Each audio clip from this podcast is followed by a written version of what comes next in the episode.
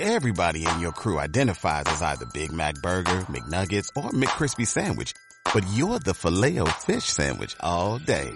That crispy fish, that savory tartar sauce, that melty cheese, that pillowy bun. Yeah, you get it. Every time.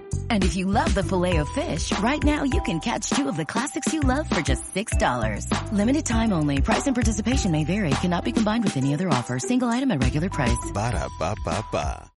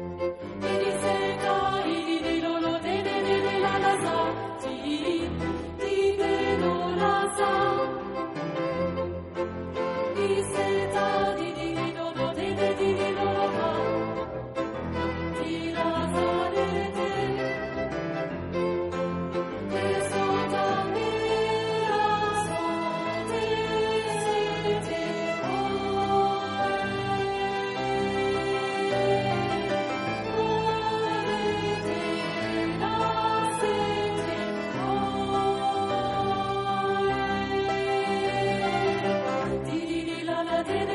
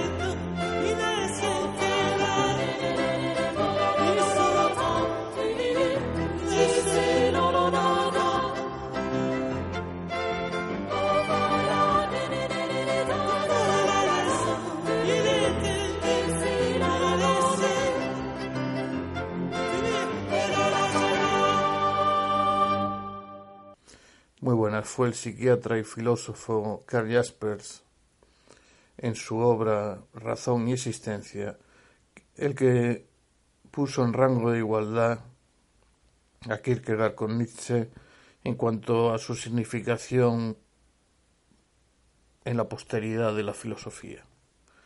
Así nos dice simplemente. El ataque de Kierkegaard contra la cristiandad del ser cristiano eclesiástico y el ataque de Nietzsche contra el cristianismo como tal, ambos de súbita violencia e inexorable decisión, se corresponden. Ambos ataques son acciones puramente negativas, hazañas de veracidad, no constructivas de un mundo. Lo que significan Kierkegaard y Nietzsche no se manifiesta sino a raíz de lo que resulta de ellos en lo sucesivo. El efecto producido por ambos es imprevisiblemente grande, más grande aún en el pensar general que en la disciplina de la filosofía, pero infinitamente ambiguo.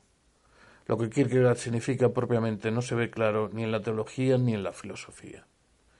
La teología protestante moderna en Alemania, donde es propia, la mayoría de las veces parece estar bajo el influjo determinante, directo o indirecto, de Kierkegaard, pero de un Kierkegaard que en mayo de 1855 distribuyó como suma práctico-activa de su pensamiento y bajo la divisa a la medianoche levantóse un clamor. Mateo 25.6. Un volante en el que dice por el hecho de dejar de participar en el culto divino público tal como se practica ahora, tienes constantemente una gran culpa menos, pues no tomas parte en hacer burla de Dios, presentando como cristianismo del Nuevo Testamento lo que no es tal.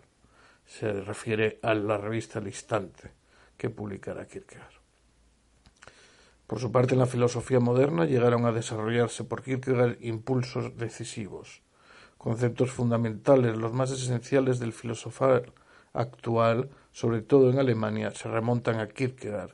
Un Kierkegaard en pensar en su totalidad parece disolver la filosofía sistemática anterior, que desecha toda especulación y que donde reconoce la filosofía, dice en el mejor de los casos, la podrá, la filosofía podrá cuidarnos, mas no alimentarnos. Podría ocurrir que tanto la teología como la filosofía, cuando siguen a Kierkegaard, disimulen algo esencial para utilizar sus conceptos y fórmulas con fines propios y muy distintos. Podría ocurrir que dentro de la teología también una teología no creyente, munida de los refinados,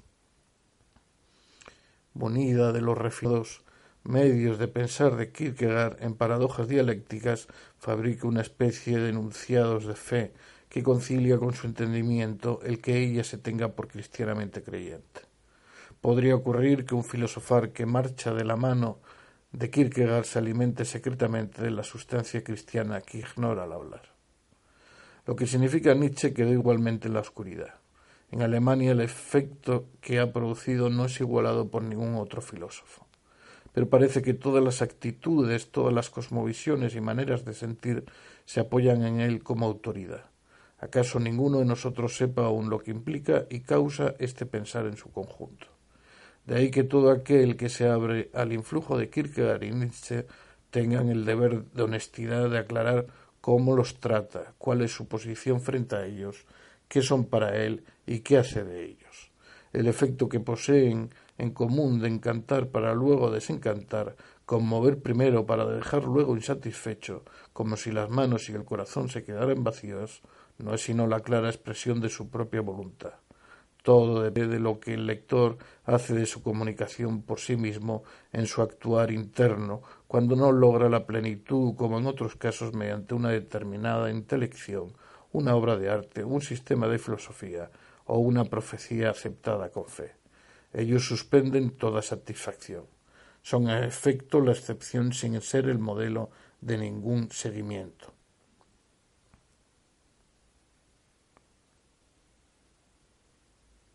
Donde quiera que alguien haya imitado a Kierkegaard o Nietzsche, aunque solo fuera su estilo, cayó en la ridiculez. Lo que hicieron estos dos estaba ya de por sí por momentos en el justo límite, donde lo sublime se trueca de súbito en ridículo. Lo que hicieron fue posible una sola vez. Es verdad que todo lo grande posee una unicidad que nunca puede repetirse de manera idéntica, pero en la actitud frente a esta unicidad es algo muy distinto vivir en ella mediante reproducción y apropiación, o vivir a distancia de la orientación que a la vez que nos transforma nos aleja. Ellos nos despiden sin darnos una meta y sin imponernos tareas determinadas. Cada cual solo puede llegar a ser por ellos lo que él mismo es. Más más que, es, más que es esto en los seguidores de ellos es cosa que hasta el día de hoy no está decidida. La cuestión es cómo hemos de vivir nosotros, que no somos una excepción, pero que buscamos nuestro camino interior con la mirada fija en esta excepción. Estamos en la situación espiritual de que el apartar la mirada se convierte ya en germen de deslealtad. Es como si recién ellos nos forzaran a salir de una irreflexión que sin ellos parece subsistir para nosotros hasta en el estudio de los grandes filósofos.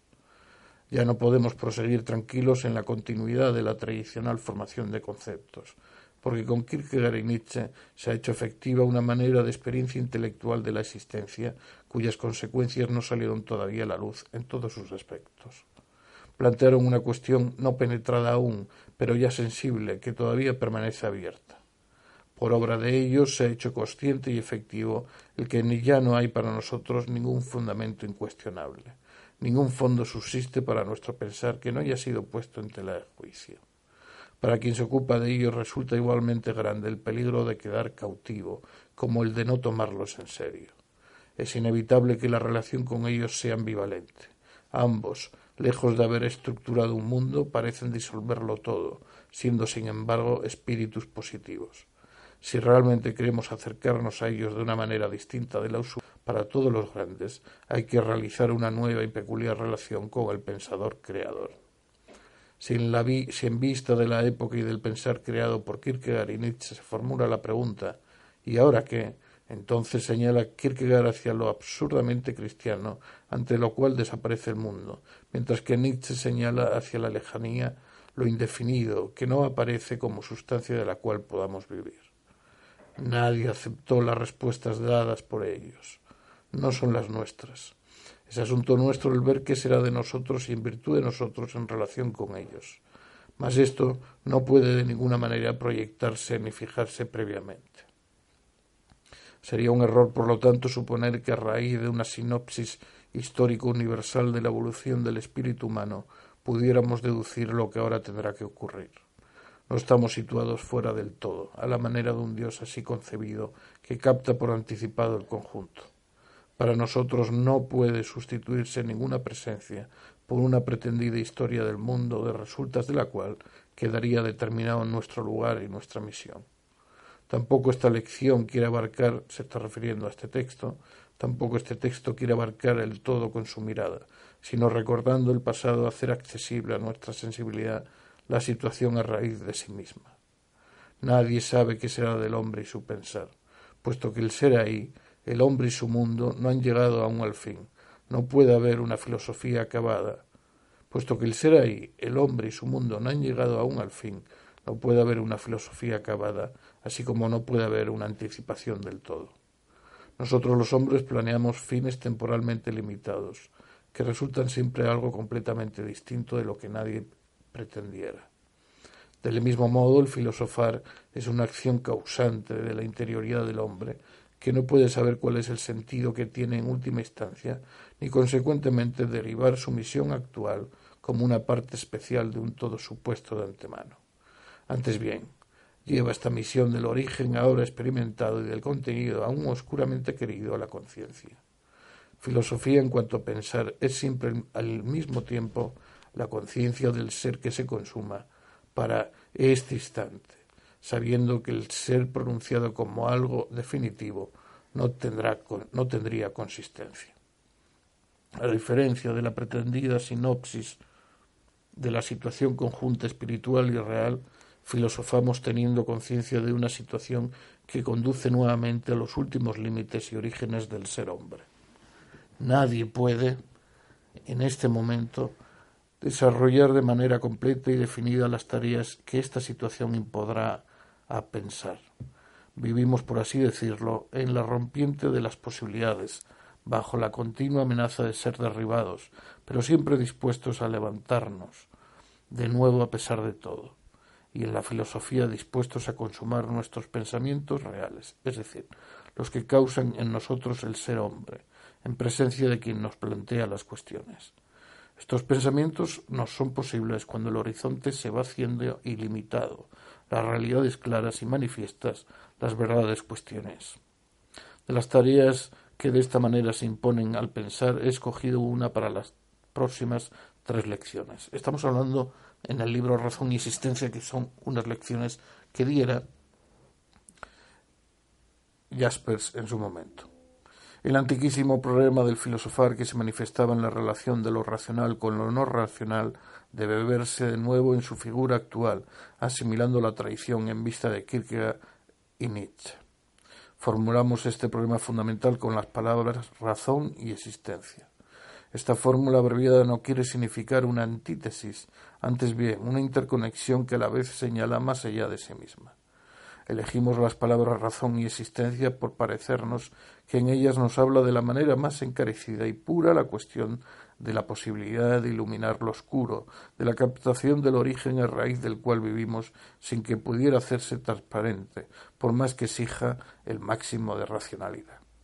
La palabra razón es para nosotros portadora de la amplitud, claridad y veracidad kantianas. La palabra existencia está elevada por Kierkegaard a una esfera en virtud de la cual hace aparecer en infinita profundidad lo que se sustrae a todo saber definido. La palabra no puede desgastarse por ser solamente una de las muchas que designan el ser, por lo cual o no sonifica nada o hace valer al punto sentido pretendido por Kierkegaard.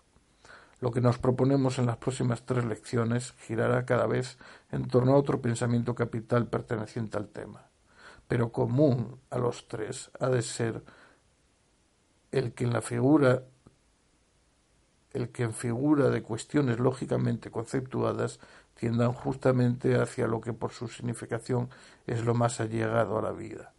La filosofía, donde se logra, es aquel único pensar en el cual la abstracción lógica y el presente real se hacen idénticos.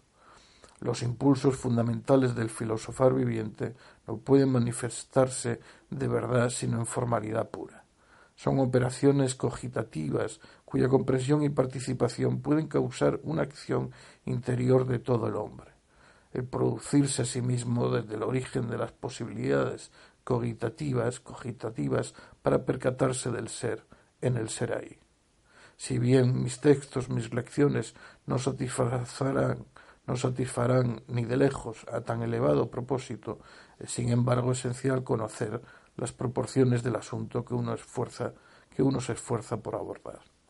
El valor para hacer lo que excede las propias fuerzas podemos hallarlo, en primer lugar, en que son tareas humanas, ya que el hombre es el ser al que le es propio imponerse, tareas superiores a sus fuerzas, y en segundo lugar, en que quien quiera cree en que quien quiera crea haber percibido, aunque sólo fuera por un instante, el auténtico tono filosófico, no se cansará jamás de quererlo comunicar.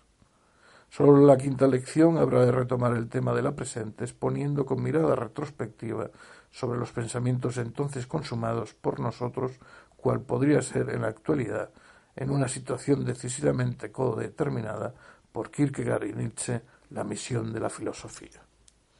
Y esta es la introducción de Jaspers en su libro Razón y Existencia, que es la acumulación de cinco lecciones sobre las figuras de Kierkegaard y Nietzsche como hitos del filosofar. La gran pregunta es cómo filosofar después de ellos. Les invito a que se hagan con un ejemplar del libro que se encuentra fácilmente en Internet. Muchas gracias por su audición.